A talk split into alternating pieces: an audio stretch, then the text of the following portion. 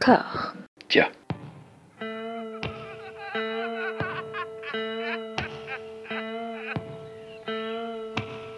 And now for something completely different. Would you like to talk about the meaning of life, darling? Sure, why not?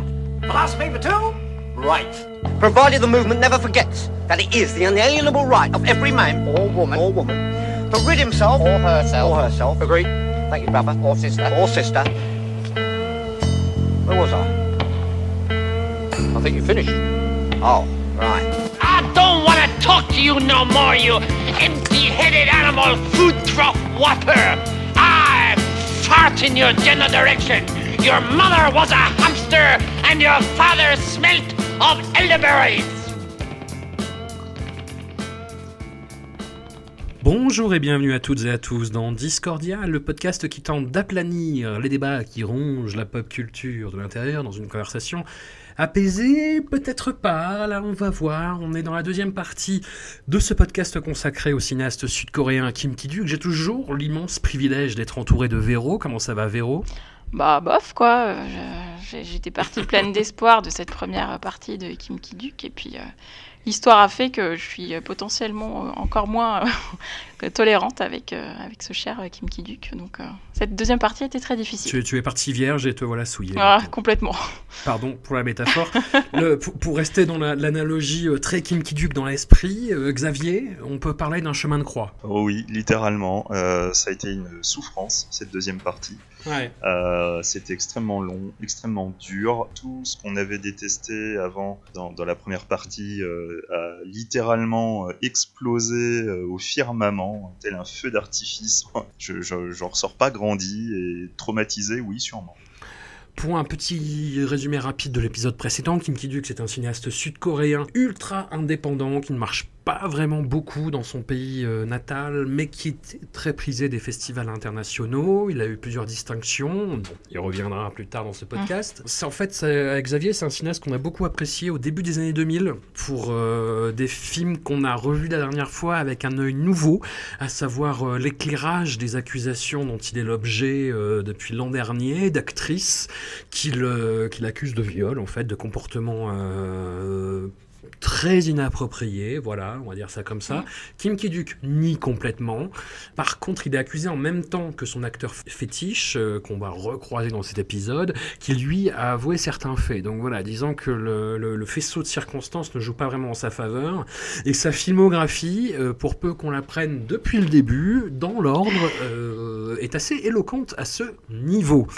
On s'était quitté la dernière fois sur le film Locataire, on était en 2004. Je vous propose d'attaquer directement dans le vif du sujet avec L'Arc, un film de 2005. Euh, on entre dans cette phase du cinéma de Kim Ki-duk qui a commencé à passablement m'ennuyer.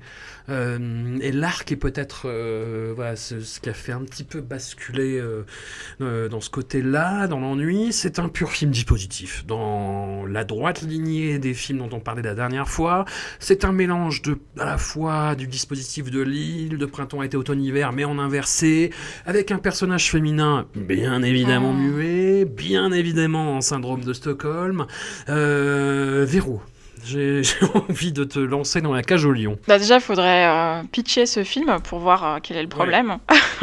Puisque Alors on va Ouais. spoiler du coup. C'est quelque chose qu'on apprend à la moitié du film. En fait, là, on a une jeune fille et un personnage beaucoup plus âgé qui pourrait être son grand-père, qui vivent euh, reclus euh, du monde extérieur sur un bateau qui est toujours euh, à flot et sur lequel viennent pêcher euh, certains clients. Certains clients bagnaudent, on va dire, avec la jeune fille qui est un petit peu curieuse, voilà, qui ne parle pas beaucoup, comme on disait, et à chaque fois, le, cette figure grand patriarcale, en fait, menace les, les impétrants avec, en tirant des flèches dessus. Enfin, pas loin, du coup. Et en fait, on apprend à la moitié du film qu'en fait, la jeune fille a été kidnappée par cet homme. Il y a de ça un petit moment, euh, que sa famille est toujours à sa recherche, et que le deal, c'était qu'il allait l'épouser euh, à ses 18 ans, si je me rappelle 17 bien, ans, c'est ça ouais. C'est 17 ans. ouais. On le sait assez tôt, hein. pour moi on le sait, euh, on le sait un peu plus tôt, c'est un, c'est quelque chose que se racontent les pêcheurs entre eux, il me semble, hein, à moins que je me trompe. Mhm. Mais, euh, donc un homme qui prend une fillette pour l'élever et en faire sa femme. pour euh, ni plus ni moins que la, la restaurer en fait, parce que c'est Oui. là tout l'enjeu du film en fait. Oui, avoir une femme vierge. Voilà. Dans tous les sens du terme, puisqu'il l'a élevée, donc en plus il l'a façonnée à son image. euh.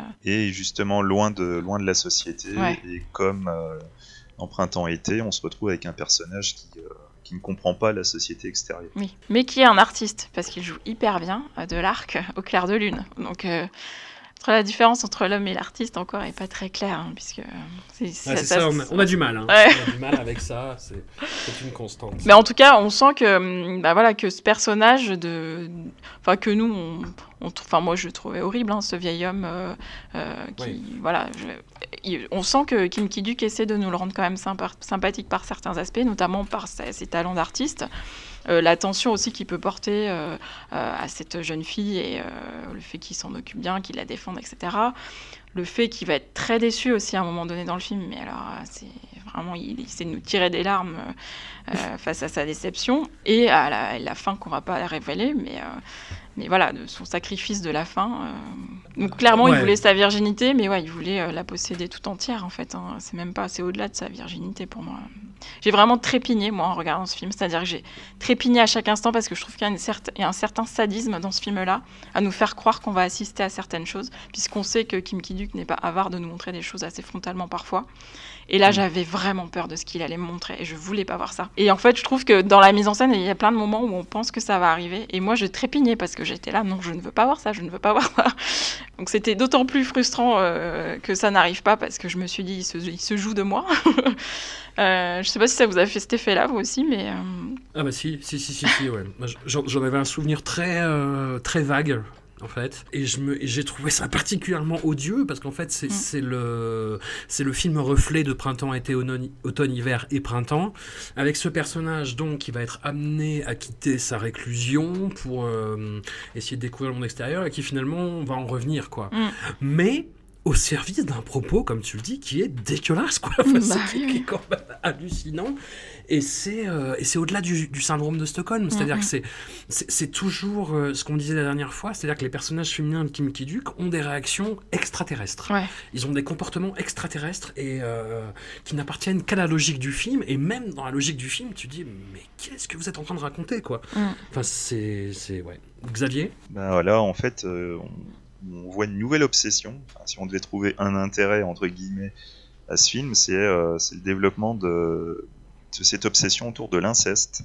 C'est euh, c'est une obsession qui va beaucoup marquer la deuxième partie. Ouais. Et ce qui est euh, assez dérangeant dans l'arc, je trouve, c'est euh, c'est une volonté de parler de l'inceste, mais de manière ambiguë, puisque le, le vieux, il est, il peut être tout à fait sympathique. C'est aussi un artiste, c'est un homme qui souffre, c'est une figure pa- paternelle. Et la jeune fille, bah la jeune fille, certes, elle est pure jusqu'à un moment, mais elle va commencer à éprouver du désir. Et quand elle commence à éprouver du désir, voilà quoi, c'est plus, euh, on- elle est plus filmée sous l'angle du petit Mm. ange. C'est au contraire, elle est filmée un peu comme, euh, comme une sorte de démon. Mm, c'est ça. Et euh, du coup, ça devient très gênant cette histoire parce Ouais, parce qu'en fait, c'est euh, enfin, autre chose qui va marquer cette deuxième partie sur Kim Ki-duk, c'est aussi euh, cette manière de, raconter l'essentialisme. C'est-à-dire que la femme, à partir du moment où elle approche de ses 17 ans, elle va devenir machiavélique, manipulatrice, être cruelle avec ce vieil homme, ce pauvre bougre. Euh, Enfin, et, comme si, alors qu'elle a été complètement élevée en dehors du monde, et ça fera écho avec certainement d'autres films de cette sélection-là, même complètement isolée de toute influence de la société, essentiellement, une femme devient comme ça, en fait. Donc c'est gênant. Après, c'est un, des- un des grands principes de Kim Ki-duk, c'est que très souvent dans ses films, il essaie de t'expliquer que c'est pas tant. Enfin, c'est ça qui est à la fois euh, étrange dans la perception que les gens ont de ces films. C'est que pour beaucoup de personnes, ces films sont extrêmement politiques. Ils parlent de la société coréenne, ils dénoncent des choses de la société coréenne, mais en même temps, ils, ils s'échinent à dire que, en fait, c'est pas la société qui rend les gens comme ça, c'est les gens naturellement sont C'est ça. mauvais. euh, partir du moment où tu as du désir, euh, que tu as des, des désirs sexuels, c'est le début de la fin. Ça, c'est Oh, on va y revenir. Et, et on, et bon, on, dé- on dévoile pas la scène de fin, mais c'est la gênance 3000. Euh, Enfin, c'est très embarrassant, cette fin. Non. Oui, oui. oui, Ah, oui. euh, j'avoue avoir beaucoup ri. Ouais, c'est entre le rire et la consternation, quoi. C'est- C'est ça. J'ai le front rouge de me de m'être frappé avec la paume de main, je C'est crois. ça. Voilà, ça fait ça à chaque film, je crois. Enfin, pas, pas, pas chaque film, mais pas loin. Moi, je vous propose de passer au suivant, qui est celui qui fait que j'ai décroché Tim Kiduk, en fait. Time, on est rendu en 2006. C'est. Alors, c'est une frange plus personnelle, plus intime. Je pense que Kim Kiduk essaye de parler de, de ses problèmes relationnels euh, sur une idée de, de cinéma qui pourrait être intéressante, mais qui est exécutée de façon tellement pataude. C'est-à-dire qu'en gros, un couple qui est plus ou moins euh, bah, sur la fin de, sa durée de vie, euh, la femme entreprend une démarche de, bah, se- de faire complètement la chirurgie esthétique, de changer complètement d'apparence, d'être quasiment quelqu'un d'autre pour relancer un petit peu cette relation et à partir de là tout le film va se construire en écho en reflet en ah putain Mm, que c'est mm. lourd que ce film est lourd non Ben, ce, fi- ce film est lourd euh, aussi parce que euh, on a l'impression que Kim Kiduk s'est réveillé un beau matin en se disant Eh mais attends, je suis un auteur, je dois montrer au monde que je suis un auteur. Ouais. Accessoirement, peut-être faire un film, mais je suis un auteur avant tout. Et euh, en fait, c'est, euh, moi je trouve que c'est bourré de tics de- d'un- type de cinéma autorisant. Hmm. Euh, si on donne des détails de Time, on pourrait presque croire qu'on parle d'un stéréotype, une sorte d'image d'épinal de- de- du cinéma euh, considéré comme euh, auteur par le grand public. Hmm. Mais le problème, c'est que c'est véritablement de quoi est composé le film. Ouais. Il y a des plans qui sont composés avec de l'art contemporain, histoire de rajouter du sens tout en ayant du beau à l'image, mais ça raconte pas grand-chose en définitive. C'est aussi le premier film où il a essayé de, de renverser la vapeur au niveau des dialogues. On se retrouve avec une surabondance de dialogues, Ouais. mais là c'est un raz-de-marée étouffant. On a limite envie de se dire, en fait, tu n'es pas fait pour écrire Mm. des dialogues. Moi, j'en pouvais plus de ce café là où ils allaient. euh, non, on peut encore Ah une non, scène dans là, le café. voilà. là. Et pour le, et pour le côté auteur, l'autre détail aussi que j'ai trouvé euh, très lourd, c'est qu'il y a énormément de références à d'anciens films de Kim Ki-duk dedans. Hmm. Donc euh, t'avais un poster de Wild Animal. euh, Le mec s'auto-cite quoi. Oui, voilà, il, il arrête pas de, il arrête pas de se citer dans le film. Clairement, c'est le film euh, auteur à la gloire de euh, Kim Ki-duk. et c'est pas fini Et, en- et encore un personnage féminin. Et en plus, c'est le début du cycle de la bourgeoisie. C'est important de le noter. Ouais. Ouais. On ne parle plus des- des- de- du petit homme au fond de sa campagne. On parle Du plus clodo, de ouais. rebut de la société ou autre. Là, littéralement, on, parle de bourgeois. Donc, à mon avis, je pense que voilà, bourgeois urbain. Et du coup, je pense que ça, euh, ça rejoint en fait euh, une sorte de changement de vie euh, chez Kim Ki-duk. Et ouais, donc du coup, encore un personnage féminin euh, jalouse, hystérique, euh, manipulatrice. Et encore euh, un homme pour qui les femmes se, battent, en fait. Donc souvent, il y a quand même ce personnage aussi de, l'homme désiré par les femmes, avec des femmes qui se, qui se le disputent, qui est récurrent aussi dans sa, dans filmo. D'ailleurs, tu m'as pas parlé, Xavier, d'une scène que tu avais quand même aimée. Oui, alors en fait, ce qui m'a énervé, c'est qu'il y a une scène que j'ai trouvée sublime. C'est une scène de dos à dos où en fait, il y a une, le héros essaie de multiplier les rencontres parce qu'il essaie de pallier euh, à sa ouais, solitude. d'oublier son chagrin Et en d'amour, fait, surtout. il va rencontrer une femme qui n'est pas très jolie, et la femme, elle, elle, elle, elle sait en fait qu'elle intéresse pas beaucoup l'homme en question. Finalement, ils vont passer une soirée ensemble, et, euh, et la soirée va se terminer avec les deux personnages euh, qui vont se séparer. Et la femme, euh, ne sachant pas trop comment lui dire au revoir, va lui proposer un jeu. Donc ils se mettent chacun dos à dos, ils vont chacun partir dans la direction opposée, et si jamais ils se retournent et que le regard se croise, ils se reverront. Et en fait, on voit les deux personnages se séparer. L'homme, alors qu'on était persuadé qu'il n'était pas intéressé, lui va se retourner pour voir la femme, et la femme, persuadée qu'elle n'intéresse pas l'homme, plutôt que de faire face à une... à- déception. à- à une- voilà, elle, euh, elle décide de ne pas se retourner les larmes aux yeux. Et euh, cette scène-là, c'est ça qu'on veut voir en fait dans le film. C'est ça qu'on voulait voir. Pourquoi tu nous le montres deux minutes et tu nous infliges le reste? Connard c'est la première euh, Pardon, c'est la première insulte que je sors, mais c'est- un truc qui m'est beaucoup revenu en voyant les, les Kim Ki-duk euh, de, ce- de cette seconde fournée quand même. hein. Pardon, hein, mais euh, Ouais. voilà. Ce- Celui-là, je trouve que c'est pas le pire de cette cuvée quand même. hein. Euh, Enfin, il est insignifiant en, en gros parce que clairement, il a pas beaucoup de fond. Enfin, en tout cas, moi, je l'ai pas vu. Il a quand même le mérite d'être assez beau, comme tu disais. Il y a quand même des scènes hyper belles dans ce parc avec les sculptures. Alors, je sais pas où se trouve le parc. Est-ce que c'est sur l'île de Jeju? Parce que je sais qu'il y a un parc avec plein de, de sculptures dans une île au large de la Corée du Sud, mais je sais pas si c'est là. Alors les, les sculptures, les sculptures sont magnifiques. Ouais, c'est vraiment Oui. beau. Mais à part ça, bon, Ouais, par ça. voilà. Voilà. On enchaîne avec euh, Souffle. Voilà, il, il a un bon rythme d'un film par an. Souffle, c'est en 2007. Autre film dispositif qui se passe en prison avec la seule actrice qui a retourné plusieurs fois avec euh, Kim Ki-duk. D'ailleurs, c'est assez euh, intéressant pour le noter. Euh, J'essaie de retrouver son nom. C'est Ji-A Park. Voilà. Et c'est en plein milieu de ce cycle sur les femmes euh, captives, mais qui finissent par s'accommoder de la captivité finalement. Tout à fait. Donc c'est un, un film qui va se passer euh, majoritairement en prison, avec une femme euh, qui se sent prisonnière de son couple, et qui va trouver une sorte de, liberté en essayant d'apporter de la liberté à un prisonnier condamné à mort euh, en prison. Et en fait, à chaque rencontre, elle va créer des tableaux de saison. On retrouve encore le motif saisonnier, les cycles, etc. pour essayer de lui faire accepter euh, l'idée de la mort. Alors, à quelques scènes près, je dirais que c'est peut-être le film le moins antipathique. De, de- de cette deuxième euh, livraison. Et encore, comme je le dis, à quelques scènes près, puis en faisant abstraction du fond, qui est, comme je le dis, ouais, une espèce d'ode à la, la captivité maritale, il y a hum, encore beaucoup de citations. hein. Il y, a, il y a clairement des citations de, de locataires, enfin des scènes qui sont refaites quasiment à l'identique sur les rapports entre prisonniers, notamment. Tout à fait. Et en rajoutant encore un côté euh, très très auteur.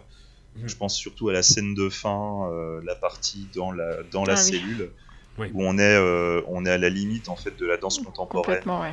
Moi, je, je suis passée complètement à côté de ce film-là. Euh, je... Déjà, bah, en fait, parce que le postulat de départ n'a aucun sens. Donc, comme on le dit toujours, les, les personnages, euh, euh, enfin, les personnages font des choses irrationnelles. Là, la femme, euh, on comprend pas vraiment euh, pourquoi elle fait ça et pourquoi c'est une forceuse à ce point-là, hein, parce que c'est quand même une forceuse. Euh, elle insiste, hein, euh, voilà. Et puis euh, la fin, euh, qui est tellement fade aussi, enfin fade euh, la concernant en tout cas. Enfin, je sais pas, je vraiment, je je je saurais même pas quoi dire en fait sur ce. Oui, mais c'est, enfin, le- la question étant pourquoi Voilà, Pourquoi, ouais, ouais. fait- pourquoi fait-elle ça Pourquoi revient-elle vers son mari à la fin je, je sais, je sais pas. C'est, c'est peut-être, allez, pour, pour lui trouver des qualités, le, le film où les dialogues sont moins forcés. Bah, la femme est muette hein, quand même. hein. Ouais. Enfin, elle chante, mais En fait, c'est ouais, c'est c'est principalement le mari qui parle. Mm. Et le personnage principal, c'est euh, en fait pour éviter la, la, la, la peine de mort, il tente très souvent de se suicider. Et en fait, il, à cause de ses tentatives, il va perdre l'usage de la parole. Et du coup, c'est la femme qui se met à lui parler, à lui faire des confessions euh, très personnelles. Sur son vécu, sur son euh, rapport aux autres. C'est un film très très très étrange, mais auquel, euh, alors j'ai pas envie de trouver des qualités, c'est pas ça, mais c'est, ouais, comme je le disais, le, le- le moins antipa- antipathique, où le dispositif pourrait donner quelque chose, où c'est un peu, où les citations font, les autocitations de Kim Ki-duk font presque sens. Donc pourquoi pas, mais après c'est vraiment pas grand chose, quoi. Enfin, c'est vraiment euh, un film de fans de Kim Ki-duk. J'ai envie d'appeler euh, les fans de Kim Ki-duk les Kim Ki-Beach. Bref, c'était pas très heureux. Le... Je, je couperai, je pense. Non, c'était drôle. Oui, parce qu'il y a captivité aussi à Kim Ki-duk qui se crée. On passe au film suivant, 2008. Alors, film euh, pro- problématique dans la carrière de Kim Ki-duk, puisque le tournage a été émaillé d'un drame, puisque l'actrice principale... Alors, est-ce que c'est Chang Mi-hee ou Lee Na-young je, ne sais plus. Euh, merde, j'avais regardé avant. Je crois que c'est Lee Na-young. euh, a eu un problème. En fait, elle a failli, pendant une scène où son personnage était censé être pendu, je sais pas comment ils se sont démerdés, comment ils ont préparé le truc. On y reviendra plus tard. Mais elle a failli euh, mourir en fait, et Kim Ki-duk l'a sauvée euh, in extremis. Donc c'est- un, film qui est très très très très lourd par rapport à son contexte. Et dans son déroulé, c'est quand même pas très heureux non plus. hein. C'est quand même la conclusion euh, de, ce cycle de la captivité féminine, de hum, cette espèce d'entremêlement de di- différents niveaux de réalité, bah, comme le, titre du film le suggère on ne sait pas vraiment où se situer, ce qui se passe, dans quelle temporalité, dans quelle réalité. euh, Est-ce que cet homme euh, exécute vraiment les rêves de cette femme somnambule? Est-ce que c'est un papillon euh, tout Après, l'idée de départ était plutôt séduisante. Enfin, moi, quand le film a commencé, je me suis dit, ah cool, un vrai concept, on va dire, un peu, un peu ludique, ça change. Mais au final, ça reste encore du dispositif. Ouais. Voilà. Bah, disons que le, le film se casse vraiment la gueule à partir du moment, assez, assez rapide hein, dans, dans le film, où le personnage masculin principal explique le principe de donc là vous êtes lié à ses rêves et elle est somnambule. Et t'as un flic en fait qui verbalise tout ce qu'il vient de dire. Mhm. Et, et tu te dis, ouais, c'est complètement con en fait. Enfin, je- C'est ça. Pardon, hein, mais. euh, C'est ça. Mais ouais, tout le truc vient de s'effondrer parce que vous venez de le verbaliser en fait. C'est- Mm. Enfin, c'est c'est couillon, le mec s'autofuck quand même. Mm, mm. Oui, puis en plus, il mêle à ça une histoire de, de deuil de relations amoureuses, donc un truc de je vais vous raconter ce que c'est de perdre l'amour dans un sens ou comme dans l'autre. euh, et ça n'a. Enfin, pareil, là, il faut pas qu'il parle d'amour en fait, Kim Ki-duk, parce qu'il connaît pas clairement. euh, quand il en parle, ça se voit quoi. Et on, s'ennuie que quelqu'un qui. Quelque, ch- quelque chose qui est tombé dans mon appartement, vous inquiétez pas. Je sais pas si ça s'est entendu. On s'ennuie beaucoup à partir du moment où il y a une relation euh, amoureuse. Il y a quand même une scène où on les voit empiler des cailloux, quoi. Enfin, voilà, moi je peux pas à un moment donné. surtout quand on commence sur les chapeaux de roue avec un super accident de voiture plein de choses euh, assez excitantes. Bon, bref. Mm. Vi- visuellement, c'est peut-être celui qui a le plus de gueule. Ouais. Par rapport à tous ceux dont on a parlé depuis le début, l'arc avait un petit peu ce côté euh, avec une image tournée en décor naturel qui faisait que ça, ça- ça lui donnait un, un- un certain cachet euh, pi- vraiment pictural, je dirais, plus que visuel. Là, celui-là, on sent qu'il y a quand même une photo un petit peu plus travaillée, qu'il y a des, euh, des recherches de cadre un peu moins reloues. Mais ouais, enfin, comme je disais, il s'autofuck et puis. Enfin, la, la vision de. Enfin, je, je sais pas si Kim, Ki-duk ne ignore ce qu'est l'amour, mais disons qu'il en a une vision très euh, doloriste Ouais. sur l'apitoiement, euh, sur son propre sort, sur. euh, Oui, parce qu'il faut, faut quand même préciser un détail, c'est que les, les deux personnages sont liés via le rêve, Hmm. mais en fait, pour, euh, pour arriver à soigner cette maladie, euh, il faudrait en fait qu'ils forment un couple, mais en fait, ils ne peuvent pas former ce couple, puisque chacun en fait a une blessure, euh, une blessure amoureuse. Hmm. Donc n'oublie pas à oublier, euh, n'arrive pas à pardonner à un ex ou n'arrive pas à oublier son ex. Voilà quoi, le poids du passé qui empêche de vivre l'instant présent. Enfin, c'est un peu mal branlé quoi. On voit pas trop ce qu'il veut faire et, euh, et en plus il rajoute une référence au rêve du papillon. euh, Ah, donc euh, le bon, papillon. voilà quoi, c'est euh, le rêve du papillon où en fait euh, voilà, le philosophe rêve qu'il est un papillon et le papillon euh, se met à rêver qu'il est un philosophe. Et à son réveil, le philosophe ne sait plus s'il est euh, le philosophe ou un papillon. Ou un papillon qui rêve d'être philosophe, c'est ça? Oui, C'est ça. Là encore, avec une fin aussi à se rougir le front de la paume de la main. Euh, là, on, a, on enchaîne avec un hiatus donc, de 3 ans. Kim Ki-duk euh, a très très très mal vécu le- la réception de ses derniers films, puis le drame qui est arrivé euh, pendant le tournage de Dream. Il s'isole du monde extérieur, enfin littéralement, et il en fait un, un documentaire trois ans plus tard, qui s'appelle Harry Rang, du nom d'une chanson que Kim Ki-duk euh, va chanter euh, de façon Beaucoup. absolument atroce dans le film. Voilà, qu'une chanson qui est censée exprimer à la fois la peine et la joie, enfin tout ça. Harry Rang est présenté euh, en section Un certain regard et remporte le prix Un certain regard au Festival de Cannes 2011. Euh, il remporte aussi, plus étonnant, le prix du public lors d'un festival Tokyo Hit, euh, qui doit avoir un public quand même assez masochiste. Mais passons. Du coup, par curiosité, je me suis dit, ah bah tiens, retour de Kim Ki-duk sur le devant de la scène. En plus, il se, il se filme lui-même dans un exercice d'autoconfession euh, qui a été euh, largement vanté. Et là, voilà, c'est, euh, vraiment... Enfin, j'ai vu le truc, je me suis dit, mais qu'est-ce que c'est que ce connard dont j'ai adoré les films et qui là n'arrête pas de se plaindre sur son propre Et de sort pleurer. et de, euh, et Il de a le droit de pleurer. pleurer, mais bon. Enfin voilà, même quand il raconte l'anecdote du tournage, enfin Mm. c'est euh, oh là là, qu'est-ce que ça a pesé sur mon sur Mm. ma créativité après. Enfin, mais ferme ta gueule quoi. Moi, j'ai du mal à savoir, pardon, euh, s'il a été choqué ou fasciné par cet événement, en fait. Et j'ai Ouais. j'ai pas réussi à trancher, en fait. Et quand, quand il te dit sérieusement que cet événement lui a fait comprendre que la mort, je cite, pouvait raccourcir la vie de quelqu'un, tu te dis qu'il y avait du boulot quand même. euh, qu'il partait de loin en termes d'humanité, en fait. Euh, euh, et puis après, après ça, ça dure quand même pas très longtemps. Il passe quand même vite à autre chose et justement, il s'apitoie un peu sur son sort, comme tu disais. Il va aussi s'attribuer le succès de ses assistants réels avec qui il règle ses comptes dans ce film-là aussi. Euh, clairement, il est très jaloux de, de ses anciens assistants qui ont eu plus de succès que lui euh. Voilà, il, va, revenir, il va faire des plans sur ses récompenses, sur ses prix. Enfin, d'ailleurs, il est parti euh, trois ans dans une cabane, mais il a emmené ses récompenses. Donc, euh, bon, voilà.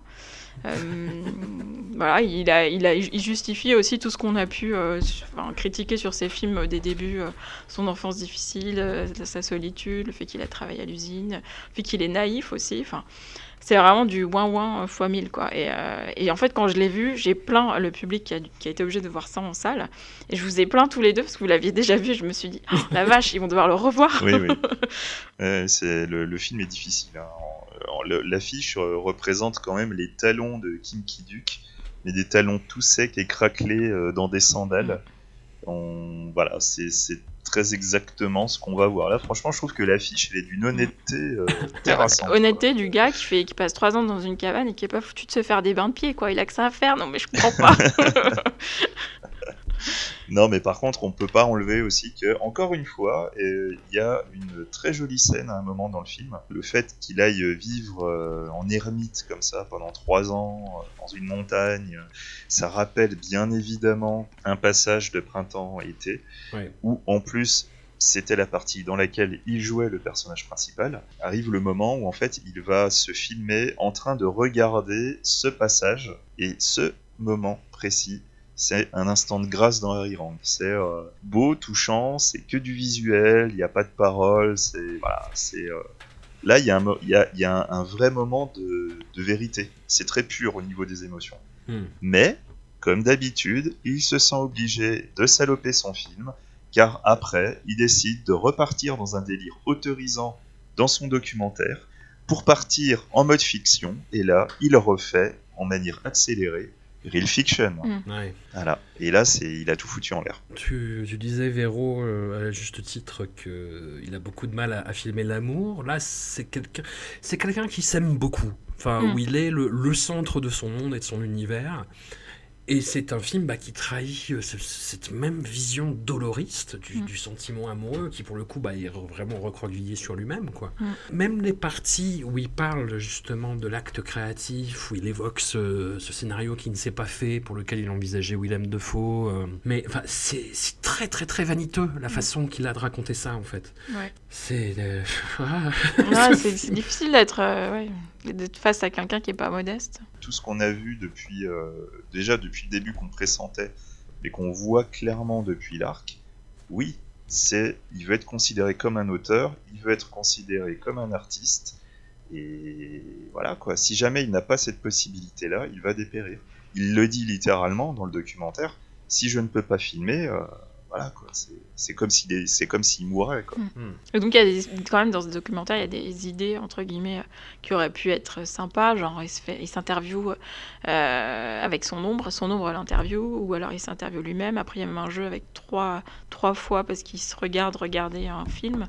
Mais bon bah du coup comme tu dis, c'est trop boursouflé euh, de son ego et de lui qui se regarde jouer à l'auteur.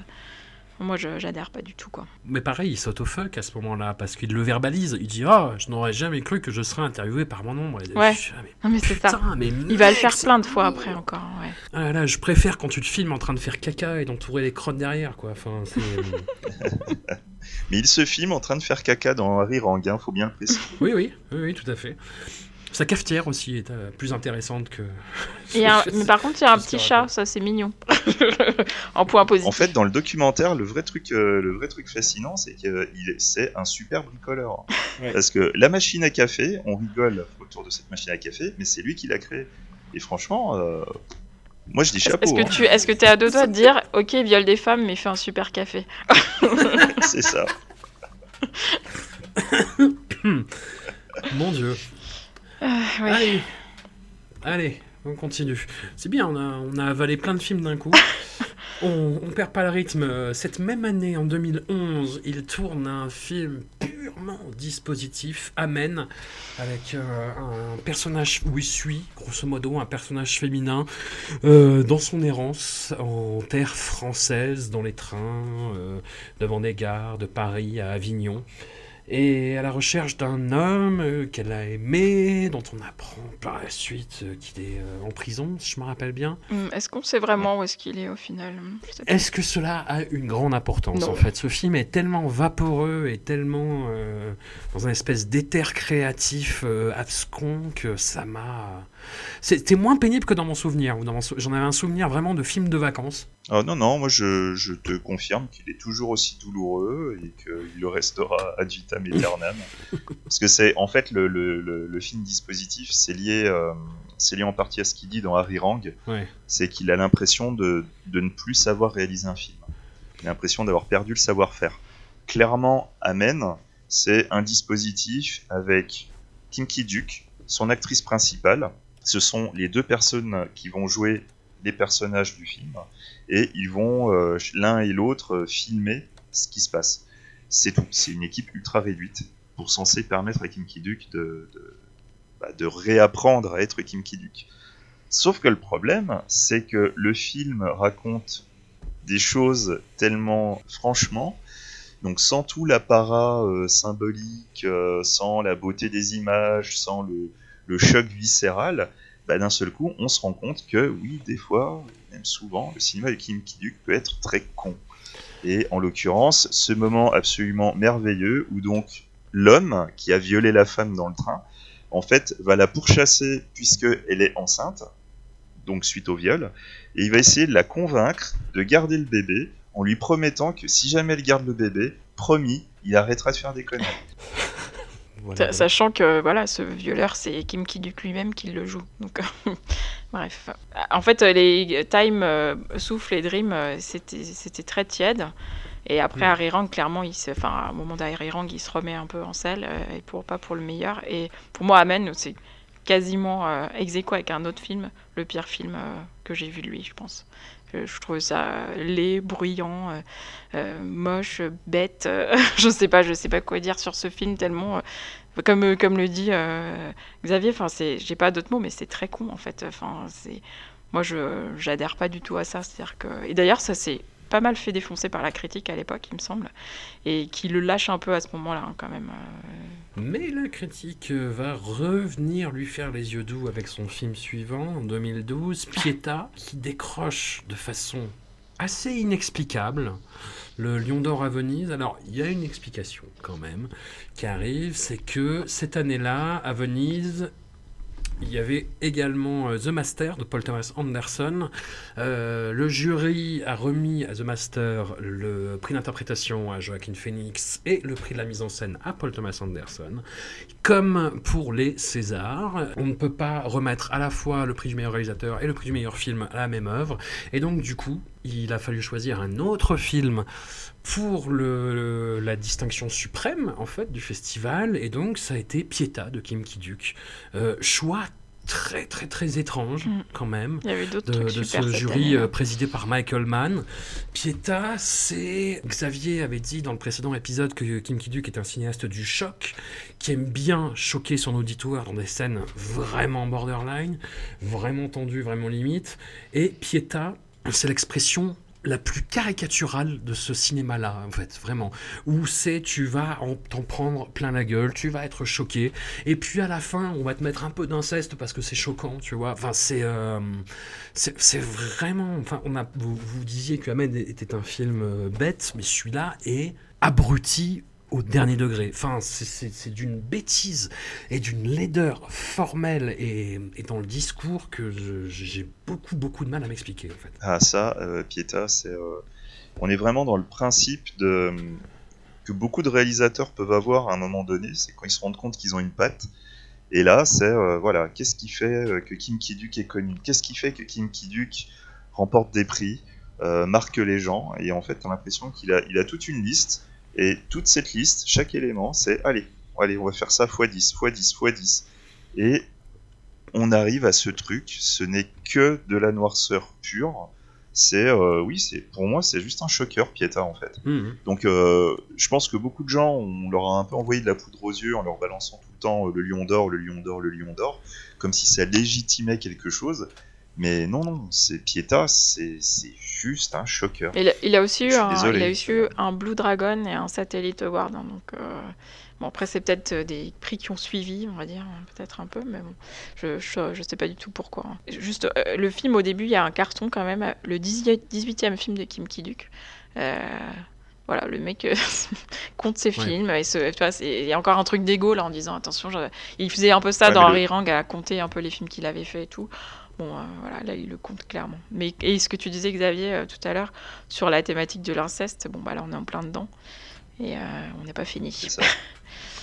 Et le problème, c'est que il est le premier Coréen à avoir gagné le Lion d'Or à Venise. Tout ce qu'il aura mis en place pour essayer de se refaire une, une notoriété, ça aura non seulement vraiment fonctionné, mais en plus, ça va cristalliser des choses qu'on va retrouver, mais, mais puissance 100 dans tous les films suivants. Mm. C'est un truc de fou, quoi. Hmm. Et justement, cette utilisation de, de l'imagerie religieuse euh, catholique, qui est ici complètement détournée euh, de, de- de toute sa symbolique, justement, pour euh, aller vers cette espèce de d'iconographie dégueulasse, en fait. Mm. Enfin, ouais, c'est un film qui, que je trouve gerbant. Enfin, c'est Oui. c'est- c'est vraiment... euh, J'ai eu l'impression que King Kiduk voulait s'auto-caricaturer, quoi. Et puis ce personnage féminin, en parlant aussi, quasi muet, euh, qui, euh, euh, qui est donc sa mère, enfin on le sait assez rapidement, mais qui est enfin la mère du personnage dans le film. On n'a pas trop parlé d'ailleurs du, du pitch, mais bon, c'est pas très grave.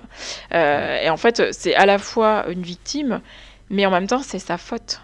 Enfin, il y a un truc quand même, c'est c'est une victime, mais à l'origine, c'est elle qui est à l'origine de, du personnage et du, du fait que le personnage soit mauvais. Donc, c'est compliqué, quoi. Euh, stop. Mais bon, on va, quand on va voir le film d'après, comprendre plein de choses. Non, ouais, pa- euh, pa- passons rapidement sur Pieta parce que c'est vraiment Ouais. euh, sinistre. Un petit, un petit mot, Xavier, je sais pas si tu l'as vu, mais euh, comme Oui, tu, oui, je l'ai vu. Le je l'ai court-métrage vu. tu es complétiste.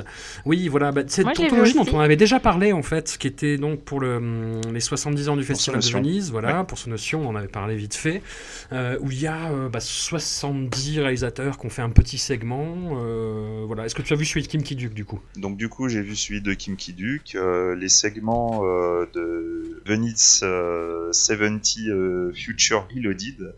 Euh, en fait, ils sont, ils sont facilement trouvables sur le net, vous pouvez regarder sur YouTube. Et en l'occurrence, celui de Kim Ki-duk euh, se trouve très facilement. Et en fait, les- c'est des segments qui sont très très courts. Donc euh, il doit durer 1 minute 30, ou je sais plus, je sais plus exactement. Combien de viols en 1 minute 30 alors? Alors, Ok. Attention, j'ai conseillé du coup à Véro de le regarder essayer de voir une autre Mm, mm, facette de Kim Ki-duk et qui pour moi veut en dire beaucoup. Alors après, je vais peut-être passer pour quelqu'un de très méchant, mais en fait, ce, court métrage, on voit Kim Ki-duk qui va filmer sa maman. Donc en fait, il appelle sa maman pour Oh, lui bah dire oui. qu'il vient déjeuner. Et donc sa maman, qui est très vieille et qui a du mal à se déplacer, elle va aller acheter des légumes au marché à côté pour revenir, pour pouvoir faire le plat, pour que son fils euh, puisse manger quand il sera là. Et du coup, ils vont pouvoir manger ensemble, elle va, lui, elle va, lui, elle va le nourrir, et après ils vont regarder la caméra avec un grand sourire en faisant coucou. Et non, c'est pire que ça. Il, il regarde la caméra et il dit c'est ma maman. Et elle, elle dit c'est mon fils. Mais voilà, donc du coup, t'as tellement l'impression de, de, de voir cette image caricaturale euh, du, euh, du fils à sa maman, euh, qui pour lui, la seule femme respectable, euh, bah, c'est une maman. Mm. Et en fait, quand tu penses un peu au cinéma de Kim Ki-duk, euh, tu te dis que Enfin, respectable, Il y a un peu de ça, quand même, hein. respectable, il la laisse bien galérer euh, à traverser le marché machin pour aller acheter euh, pauvres légumes là. Enfin, c'est, je suis pas sûre qu'il la respecte tant que ça. mais- C'est pas faux. Euh, nous arrivons à, à Moebius. Ah. Voilà. Aïe aïe aïe. Ah, Moebius. Moi, c'est là où j'ai décroché de Kim Ki-duk, où je lui ai dit, mais va te faire foutre. T'as déjà dit ça trois fois, François. T'as, t'as beaucoup Ah, décroché. oui. non, j'ai- traité, de- traité de connard en fait avant. Ah, là, c'est vraiment, mais va, va te faire foutre. Quoi. Ah, c'est une sombre Donc- merde là. Donc c'est le l'apogée de son style euh, mutique, c'est-à-dire que c'est un film de grognement. voilà où tout se passe par les actions, et quelles actions, mes aïeux Voilà, nous sommes dans une famille dysfonctionnelle où le père trompe la mère avec une jeune fille, le fils et la mère vont assister à une scène d'adultère euh, qui a eu dans une voiture, à la suite de laquelle la mère va entrer dans une furie, s'en prendre un petit peu physiquement au père qui va prendre le dessus et, et arriver à, à se défendre, entre guillemets. Du coup, la mère va prendre euh, un couteau et va castrer le fils. Et l'intrigue n'en est qu'au début et euh, oh là là. Oh mon dieu. Oh quelle connerie. Oh mon dieu. Quelle complaisance dans la dégueulasserie. Quel quel cynisme, quelle horreur, quelle méchanceté, quel film odieux. Voilà, je, je n'ai pas. Et c'est même pas le pire, je pense, de la sélection. Non. Le, le pire, le pire, je spoil, ce sera le dernier. Ouais. Euh, je sais pas si vous, si vous êtes d'accord, mais Le meilleur pour la fin. voilà, le meilleur pour la fin. Mais celui-là, quand même, met la barre assez haut. hein. Ouais, ouais, ouais. Moebius, il faut comprendre qu'à euh, suite à l'émasculation du, du fils, le père va essayer de trouver une manière pour son enfant de pouvoir arriver au plaisir. Oui. Et après de nombreuses recherches, il va découvrir qu'en fait, en frottant une pierre contre la peau au point de l'écorcher, ça peut amener du plaisir. Et en fait, ce Mhm. principe-là euh, va le rendre limite un peu drogué au plaisir euh, masochiste, qui va quand même arriver à un niveau assez extrême où se planter un couteau dans le dos peut être l'équivalent d'une bite et qu'on peut masturber en se plantant la lame dans le dos. Voilà. Voilà, c'est ça, c'est ça le niveau de- du film qu'il faut comprendre. Voilà, voilà, voilà, voilà. Avec une pirouette euh, finale euh, qui revient, qui essaie de revenir vers la spiritualité, le mysticisme, et tu dis, non, enfin, c'est juste la couche de cynisme. euh, Enfin, c'est la cerise de, sur ce gâteau merdeux, en fait. quoi. Mm, Ah mais attention, on a oublié un autre détail, c'est qu'à un moment le père va donner sa bite à son fils et du coup son fils n'aura plus d'érection sauf en présence de sa mère Voilà, qui va du coup décider d'en profiter. voilà. Ah, Véro. Bah, euh, on parle beaucoup de euh, voilà de- du sexe masculin et d'érection. Je pense qu'il y a un petit problème de ce côté-là. hein. Ça a l'air d'être le cœur du sujet quand même. C'est-à-dire que est-ce qu'on est-ce qu'on a un pénis? Est-ce qu'on sait s'en servir? Est-ce que et encore une fois, est-ce qu'il est-ce qu'il est en érection ou pas? Parce que c'est un synonyme de puissance. Faut voir comment euh, les autres se moquent de lui quand ils s'aper- enfin les se moquent de lui quand ils s'aperçoivent que qu'il est qu'il est infirme de ce côté-là.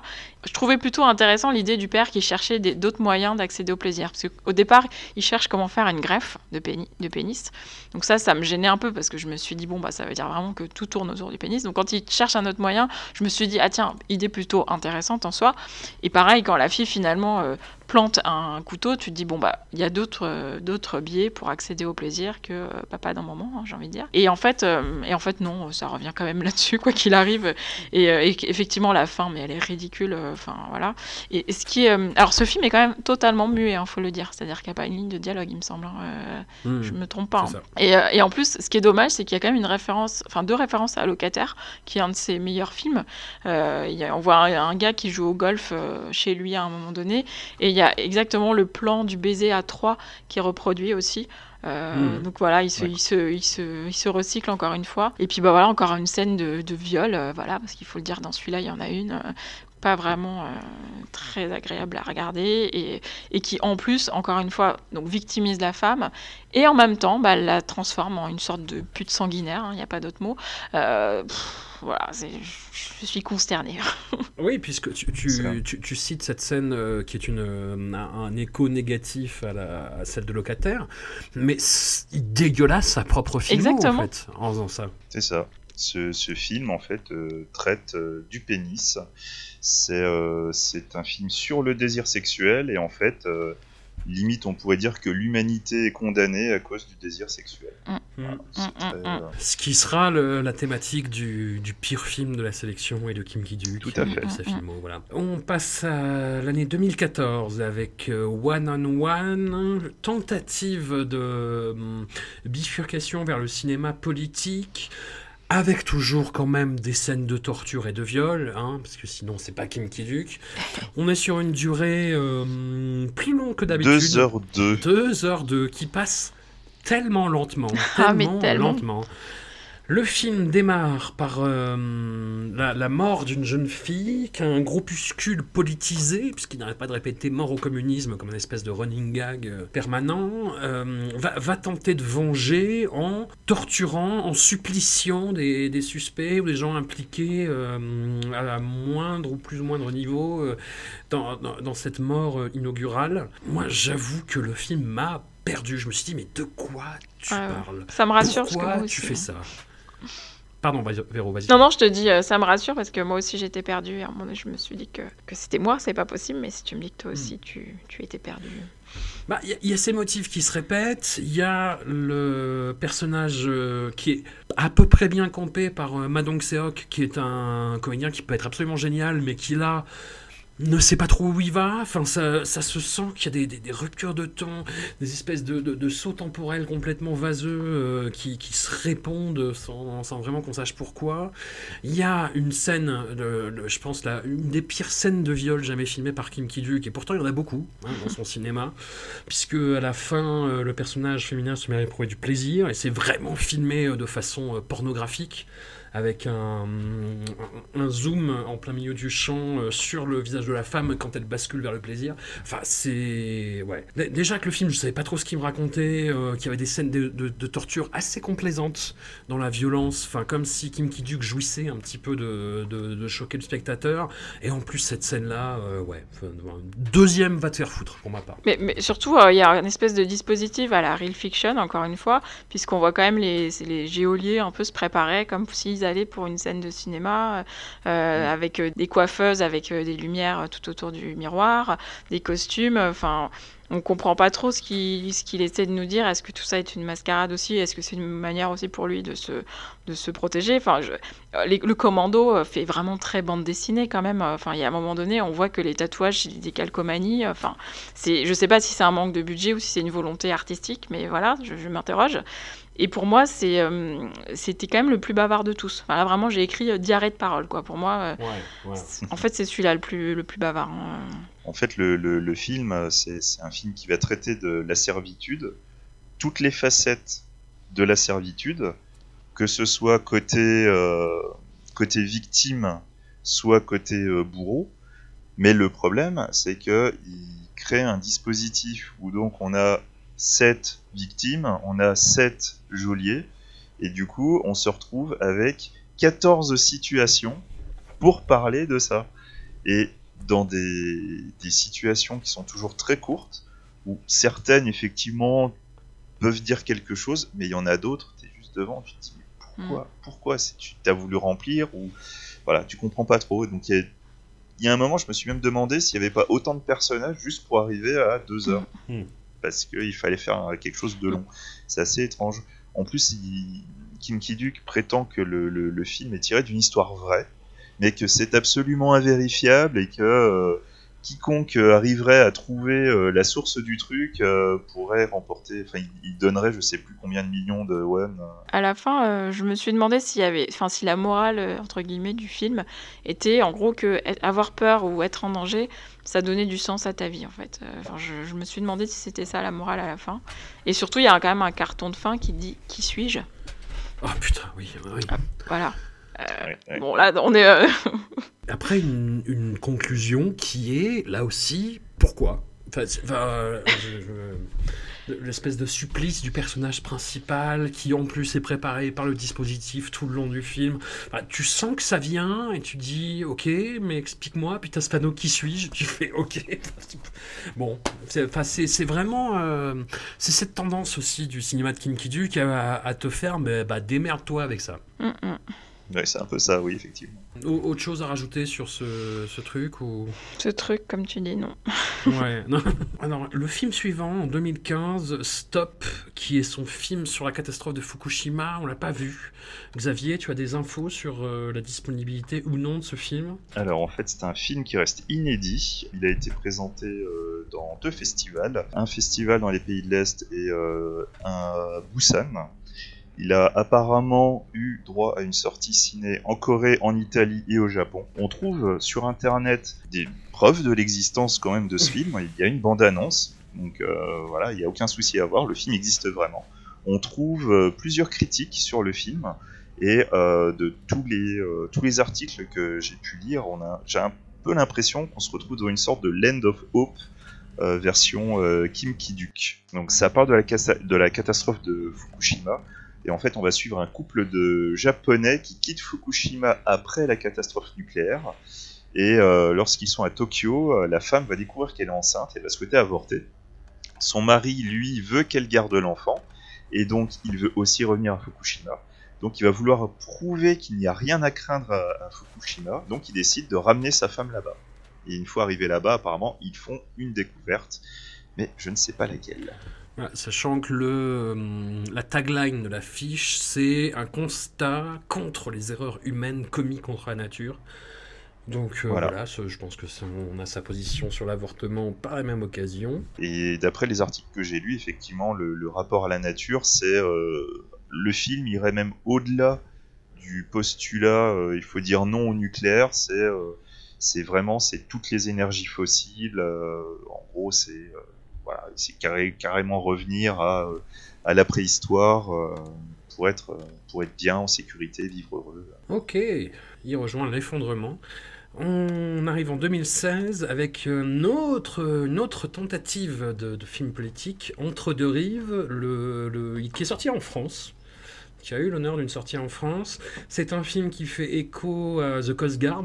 Je crois même qu'il y a des lieux de tournage qui sont partagés euh, entre les deux films. C'est l'histoire d'un pêcheur nord-coréen dont le bateau, le moteur du bateau en fait tombe en panne et son bateau dérive, dérive, dérive, dérive, dérive vers la frontière, vers la Corée du Sud, où il est fait prisonnier, où on essaye euh, bah, de lui faire avouer qu'il est un espion, ce qu'il n'est pas, lui veut juste rentrer chez lui, c'est bordel, euh, etc., etc. Voilà. Je ne spoil pas outre mesure, c'est un film là encore d'une durée de près de deux heures, qui va un petit peu euh, dans tous les sens en fait, qui épouse en fait le, le, hum, bah, la perte de repère de, de son personnage principal, mais qui finalement raconte peu de choses quoi. En fait, à la base, c'est tiré d'une histoire vraie. Oui. Où un pêcheur euh, nord-coréen s'est retrouvé euh, au sud. Et euh, il faut euh, savoir que en Corée du Nord, on, donne des indications sur euh, ce qu'est donc la Corée du Sud. Juste le fait de voir la ville, de voir toutes ces lumières, de voir euh, tous ces trésors, ce sont en fait des pièges qui vont te faire tomber dans le capitalisme le plus, le plus dégoulinant, le plus insidieux. Moi, au départ, je trouvais l'idée plutôt intéressante d'avoir ce personnage qui va se retrouver catapulté sans le faire exprès dans le sud. Évidemment, dans le sud, il va être considéré tout de suite comme un espion, puisque personne à aucun moment ne, ne- ne- ne commence à se dire c'est peut-être possible que ce soit un accident. Tout de suite, il faut que ce soit un espion. Et parallèlement à ça, il y a le vrai, pour moi, l'aspect le plus intéressant, c'était vraiment cet homme qui, qui avait tellement peur de voir cette autre culture. Et on retrouve un lien un peu plus tard où euh, les gens vont essayer de, les gens du sud vont essayer de le convaincre de rester dans le sud.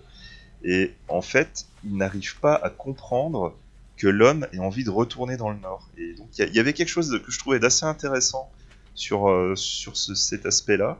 Mais voilà, il y a un côté dispositif euh, qui va amener beaucoup de répétitions.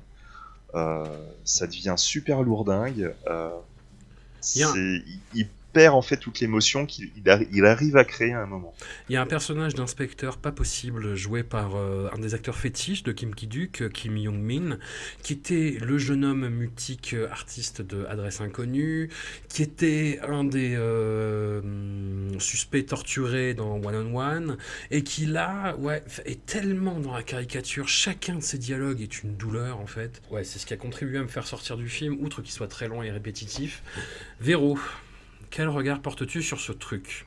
Euh, bah, dans, dans ce que tu appelais l'autofuck, quand même, dès le début, il y a quand même le militaire euh, qui énonce le pitch du film en disant Et dis donc, euh, et si ton bateau dérivait vers le sud, tu ferais quoi?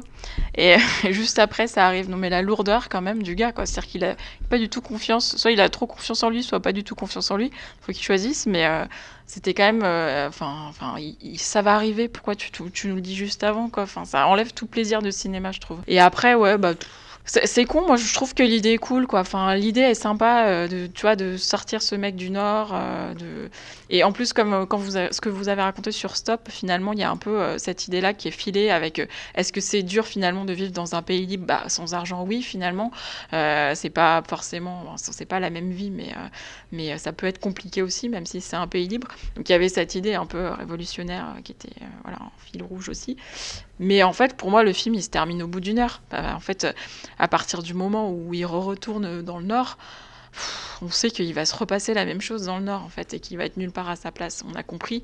Et ben non, ça dure encore, encore, encore. Et ouais, c'est ça. Quoi. Par ailleurs, on a le personnage de sa femme qui est, qui est à peine esquissé et qui, en gros, est juste triste parce que son mari ne veut plus euh, avoir des relations sexuelles avec elle. Donc, euh, croire que leur relation n'était basée que là-dessus, ça me rend un peu triste aussi. Hmm. Mais bon, euh, voilà.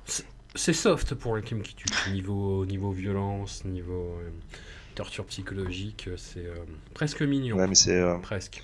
Bah, c'est mignon, mais c'est aussi mignon dans, dans, le message politique. Parce que tu peux voir beaucoup. Enfin, j'ai vu plusieurs articles qui, parlaient de, ce film. Euh, les gens prêtent une charge politique euh, frondeuse que le film n'a pas. Je suis désolé, c'est euh, le film, il est, il est autant frondeur que Lord of War. C'est ah tiens une porte ouverte, bah, je vais la prendre.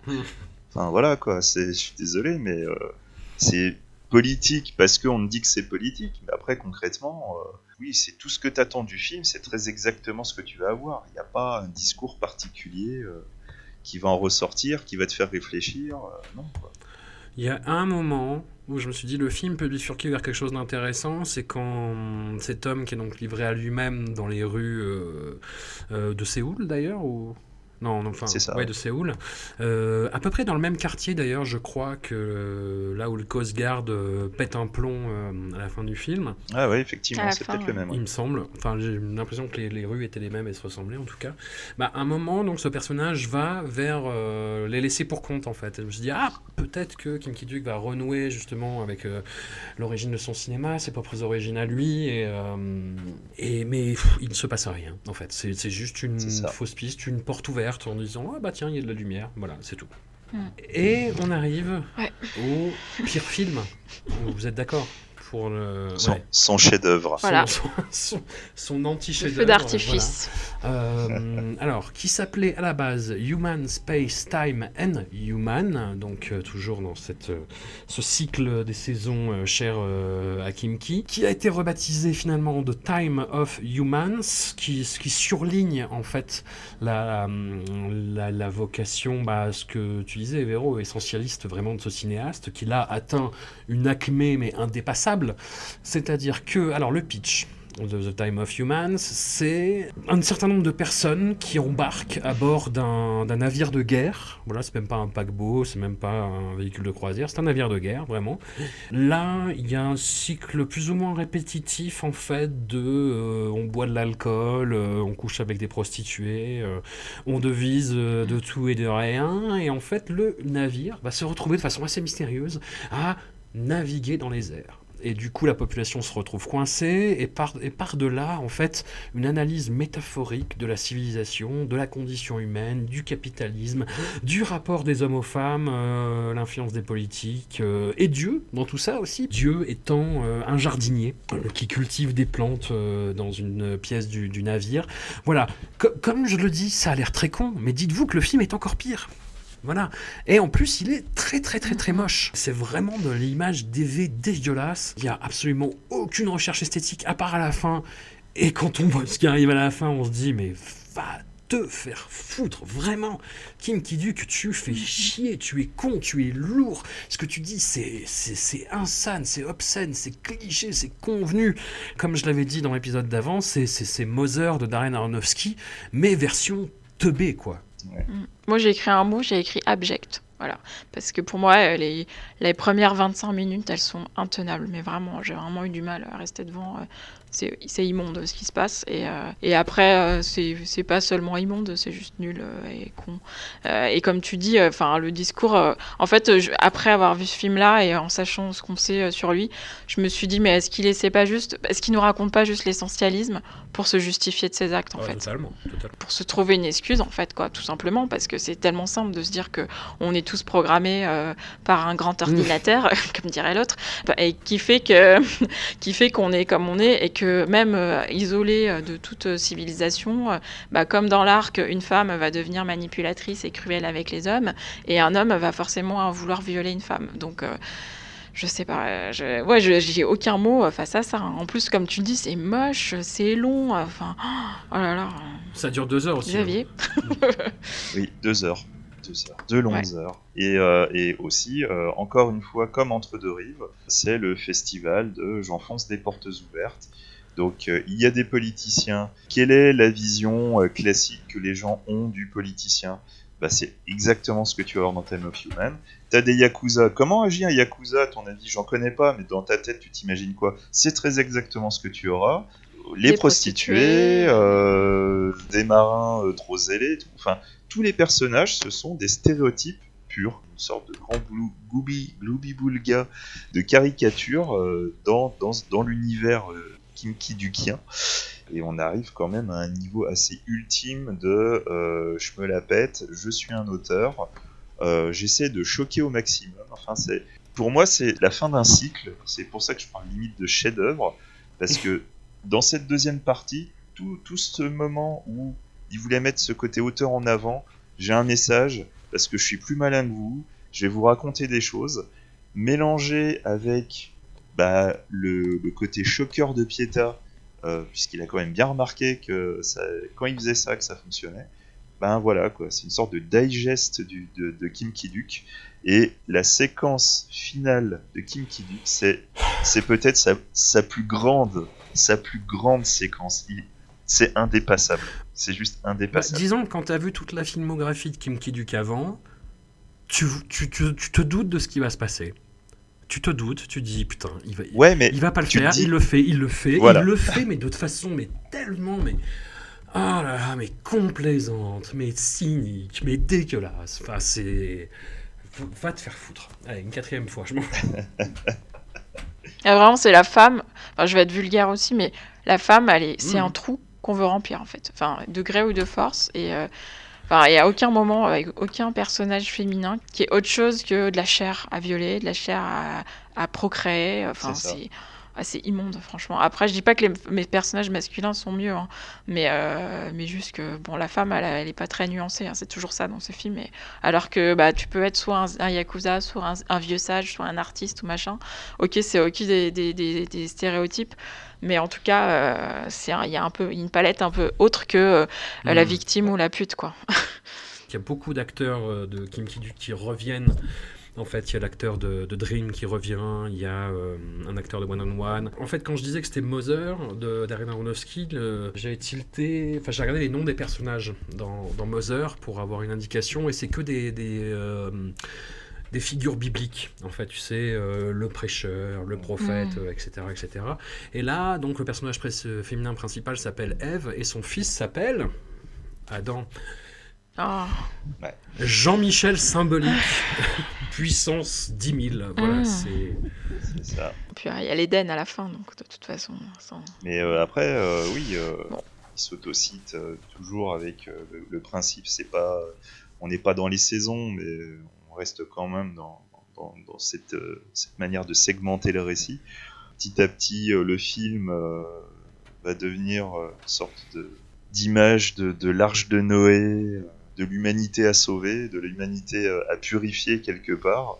Et du coup, Kim Kiduk va revenir à son message habituel qui est mais l'homme est foncièrement mauvais, donc la séquence finale. Voilà. En tout cas, moi, euh, après avoir vu ce film-là, euh, je me suis promis de ne plus jamais voir aucun film de Kim Ki-duk. voilà, Après, voilà ce que ça C'est m'a surtout qu'après un film pareil, je vois pas ce qu'il peut faire. Quoi. C'est- Bah, c'est son film terminal. hein. Enfin, ce serait une façon euh, bizarrement parfaite de clôturer sa filmographie. en tout cas. Ouais, ouais. Mais il, y a d'autres films de prévus après celui-là ou... Il y, a, il y a deux projets de films, euh, il y avait une, euh, Bon. il y a un projet de série aussi. D'animation. Je suis assez étonné, mais je serais euh, vraiment étonné qu'il continue encore dans cette mouvance euh, shocker. euh. Enfin, clairement, il a rien d'autre à dire. Vraiment, il avait une image en tête. Il arrivait à trouver d'habitude des dispositifs ou, ou des pitchs de films qui arrivaient à faire passer la pilule. Mais dans cette deuxième partie, rapidement, on voit qu'en fait, il arrive même plus à avoir ses pitchs. Et même le visuel ne, ne fonctionne plus. Il est de plus en plus en numérique. C'est moche depuis très longtemps. Ouais. Et même son, son fond de commerce, et tout le monde le connaît. On en est au point où on regarde ce film, on sait déjà tout ce qui va se passer, on sait déjà comment les personnages vont agir, il n'y a aucune surprise. Je suis désolé, moi devant Time of Human, je me suis dit, c'est un enfant euh, qui a envie de montrer qu'il est rebelle, qu'il a une image très très sombre de la, de la société, et donc il va juste te donner euh, cette image qu'il imagine sans aucune nuance. Je pense pas qu'il puisse continuer après ça. quoi. Là, il, il a tout dit 12 000 fois, c'est fini. Là. En 2018, le film a été euh, applaudi quand Ah même bon hein, à Berlin. Euh, donc euh, il y a des gens qui ont aimé. Euh, et je crois que la même année, il, a, y a eu une conférence de presse où dans, laquelle il a dit Mon quotidien ne ressemble pas à mes films, ne tirez pas de conclusion sur ma personnalité parce que vous voyez mes films. Je pense que ça s'adressait directement à nous. Mais, bon, euh, je ne sais pas. Mais nous, euh, nous tirons toutes les conclusions que nous voulons. Kim Ki, euh, voilà. Je tiens quand même à préciser quelque chose. On a, vu combien euh, 23 films. Ouais. Euh, sur ces 23 films, on a vu, je crois, 50 viols, c'est ça?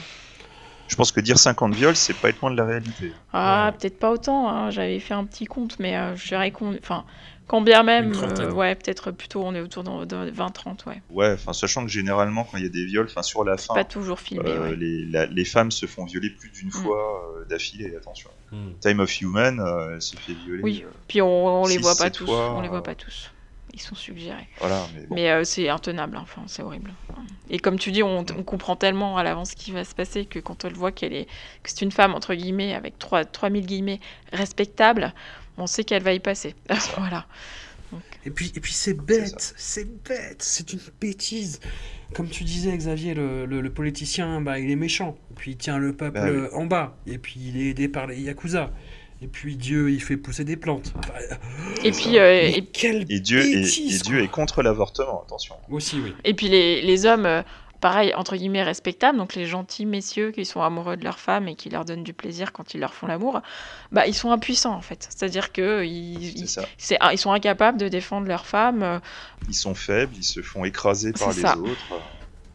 L'homme viril est fondamentalement violent, il impose sa C'est volonté. ça. Par contre, euh, l'homme euh, lambda, le, celui qui mériterait euh, l'amour, lui, par contre, il ne mérite que d'être détruit. Le monde est trop sombre, t'as vu Mm, mm. Mais c'est comme ça. Bon. Véro, je sais que euh, le, le timing était mauvais pour, euh, pour regarder tout ça, pour faire l'exégèse de Kim Ki-duk. Aïe, aïe, oui. C'est tombé euh, bah, en plein dans toutes les polémiques un peu dégueulasses autour des Césars, Ouais. justement. Ouais. On en parlait avant. On est en plein. Là, on enregistre. Alors, l'épisode passera euh, plus tard, mais euh, là, on est le 5 mars. La cérémonie des Césars, c'était il y a 4 jours. Entre temps, il y a eu beaucoup de cycles médiatiques où on a lu et entendu les pires conneries. Mm, mm. Euh, les pires défenses que j'ai jamais lues. Enfin, quoi qu'on pense du truc, les défenses sont. Enfin, Mm. certaines défenses sont en tout cas lamentables, vraiment, et sur des arguments qui sont intenables et indéfendables. Enfin, co- comment tu mets tout ça en perspective, toi, de ton côté? Moi, je suis, je suis assez euh, en colère et déçue par les gens euh, qui ne comprennent pas. En fait, c'est-à-dire que je, je comprends. Moi, moi, pour le coup, je comprends qu'il y ait des gens qui aiment les films de Polanski et euh, qui, euh, qui veulent qu'ils soient récompensés du prix du réalisateur. Je peux le comprendre. Par contre, je, je ne peux pas comprendre que ces gens-là ne fassent pas l'effort de, euh, de comprendre la colère d'autres personnes et la blessure que ça peut être pour certaines personnes de voir ces gens-là récompensés et applaudis quand on sait ce qu'ils ont fait ou qu'ils sont suspectés d'avoir fait certaines choses, sachant que dans le cas de Polanski, c'est quand même euh, quasiment euh, avéré. hein. Enfin, voilà, je ne vais pas rentrer dans des détails judiciaires et tout, mais en tout cas, euh, voilà, il y a quand même des choses. Et en plus, le contexte actuel fait que politiquement, ça aurait quand même été intéressant de soit de faire une année blanche pour les Césars, soit de ne pas lui donner le prix, parce qu'en plus, comme tu le dis, il y a peut-être un concours de circonstances qui le fait qu'il l'a eu, alors que ça aurait peut-être été euh, Lajli qui l'avait. Donc euh, bon, moi je suis, je suis juste déçue de ça parce qu'en fait j'ai l'impression que tout le monde est là en disant ah c'est bien le féminisme et ça a changé quand même les choses pour les femmes, ça va mieux et tout. On voit bien que non, c'est-à-dire qu'au lendemain des Césars où quand même il y a des femmes qui ont osé se lever et quitter la salle et il y a des femmes qui manifestaient devant le théâtre avec des pancartes, hein. donc elles ont rien fait d'autre, hein. elles ont pas mis le feu à des voitures et tout comme c'était le cas en même temps en gare de Lyon et ça personne n'en a parlé, mais pour d'autres raisons politiques aussi. Oui, ça c'est autre chose. Voilà. autre chose. Non, mais voilà, c'est autre chose. Mais ce que je veux dire, c'est qu'elles ont rien, elles ont pas cassé euh, du matériel urbain et elles ont agressé personne physiquement. Voilà. Voilà. Et ça, c'est intolérable visiblement pour certaines personnes. Et ce qui m'a surtout choqué, c'est que passé euh, le, enfin, le, le lendemain des Césars, bah, il y a plein de gens qui se sont révélés euh, finalement comme amoureux de l'ancien monde et ne voulant pas que les choses changent. Et que cette colère de- des, femmes et des victimes en général, ou des gens en tout, en tout cas discriminés ou qui se sentent pas euh, euh, visible dans la société et donc dans le cinéma, puisque souvent le cinéma représente euh, une certaine vision de la société. Euh, bah en fait, ils, ils- ils comprennent pas que ces gens-là expriment une colère en fait, et donc ils s'arrêtent à leur colère sans comprendre pourquoi elle est comme ça, pourquoi elle est exacerbée. Et, euh, en fait, pour moi, il y a vraiment une, une analogie à faire avec ce qui s'est passé avec les gilets jaunes, par exemple. Tout le monde a compris que euh, à un moment donné, il y avait des gens qui étaient, qui avaient des problèmes financiers très réels, et qui les acculaient dans leur vie et qui créaient des inégalités qui leur devenaient insupportables et qu'ils avaient une réaction démesurée et considérée comme extrême, qui était de manifester tous les week-ends ou de bloquer des ronds-points ou que sais-je. Là, pour les femmes et pour d'autres euh, minorités, on va dire, parce que les femmes, c'est pas une minorité, c'est quand même 50% de la population mondiale, mais en tout cas, les invisibiliser, on va dire. Voilà, il y, a- une situation de ras-le-bol qui fait que ça aurait été un acte politique fort de montrer qu'on l'a entendu et en ne donnant pas ce prix à Polanski, quand bien même on considérait qu'il avait fait la meilleure réalisation, s'il est nommé, il a le droit de gagner, je suis tout à fait d'accord avec ça.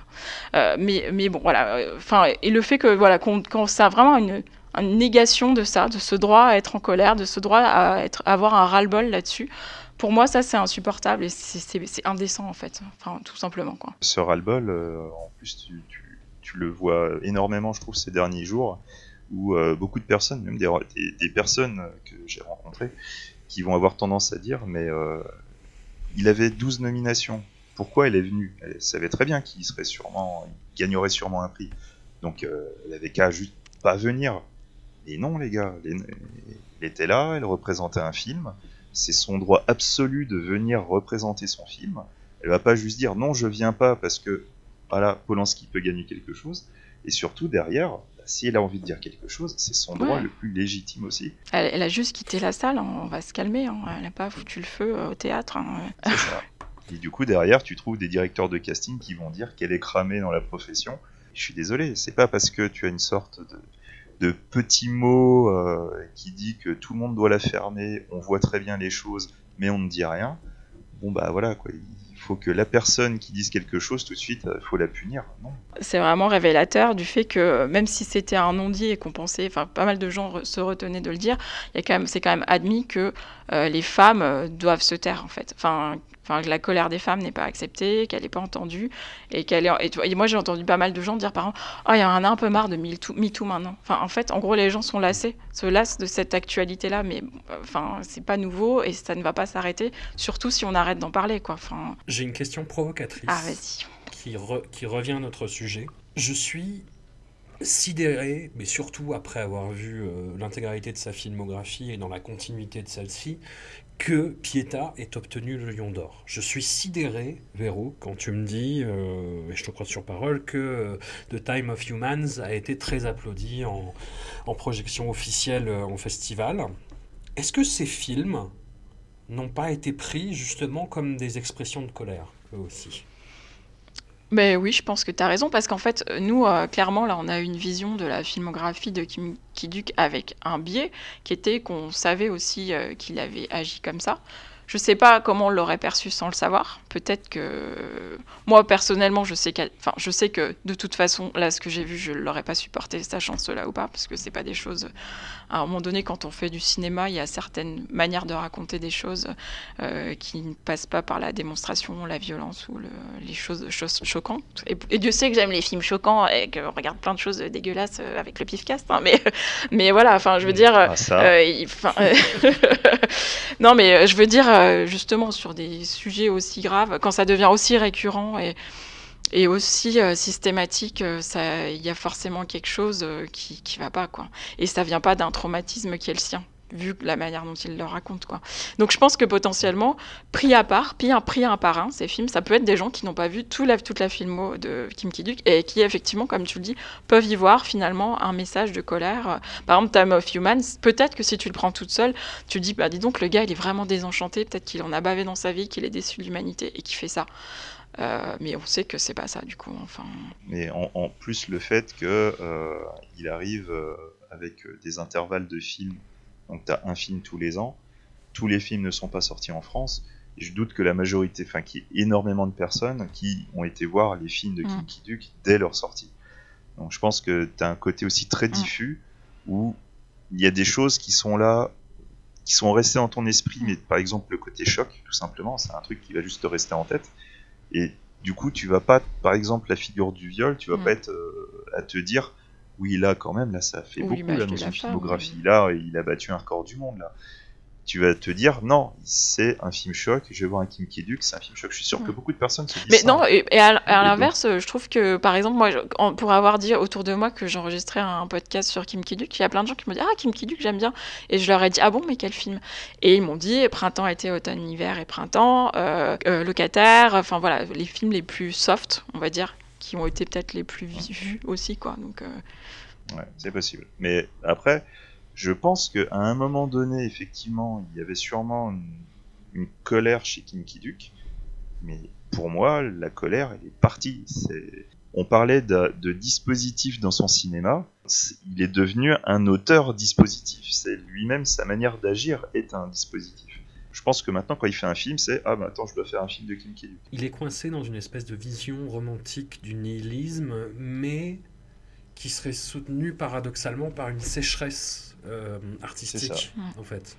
Et, ce qui fait que maintenant, euh, il, est, il est condamné à ne faire que des films dégueulasses, j'ai l'impression.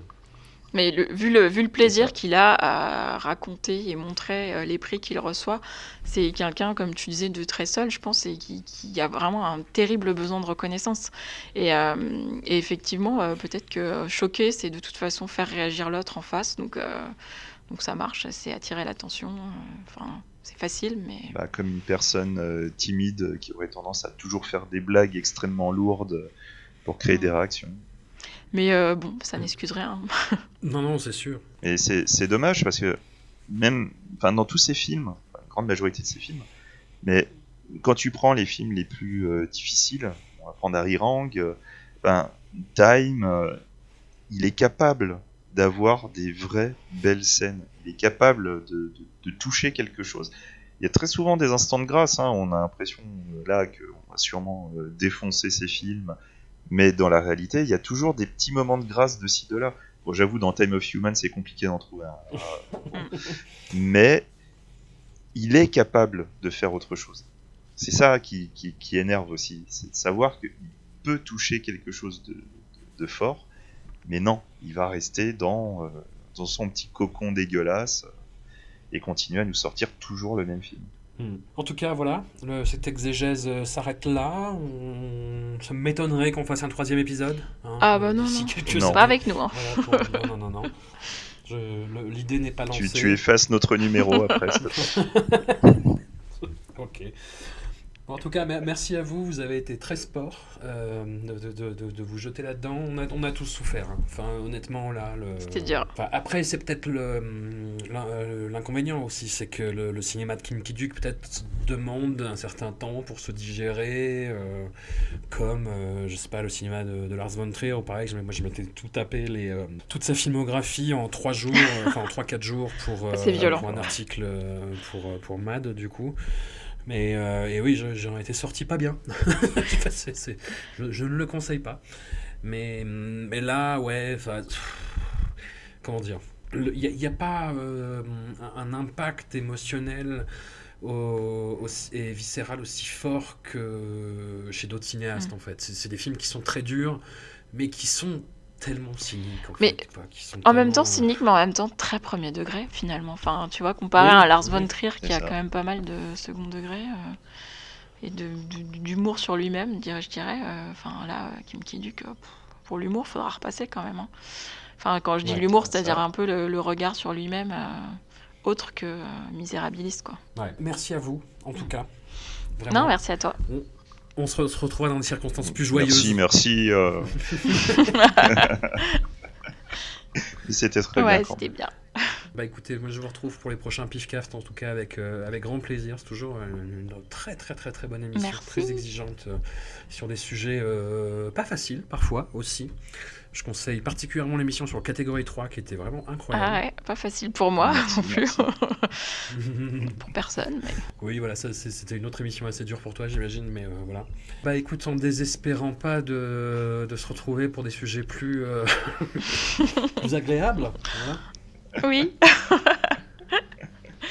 On, on- on en trouvera un plus joyeux. et- Ah bah n'importe lequel, oui, du coup. oui, c'est ça. Allez, bah un grand merci à vous et à tout bientôt. Bye bye. Allez, à bientôt.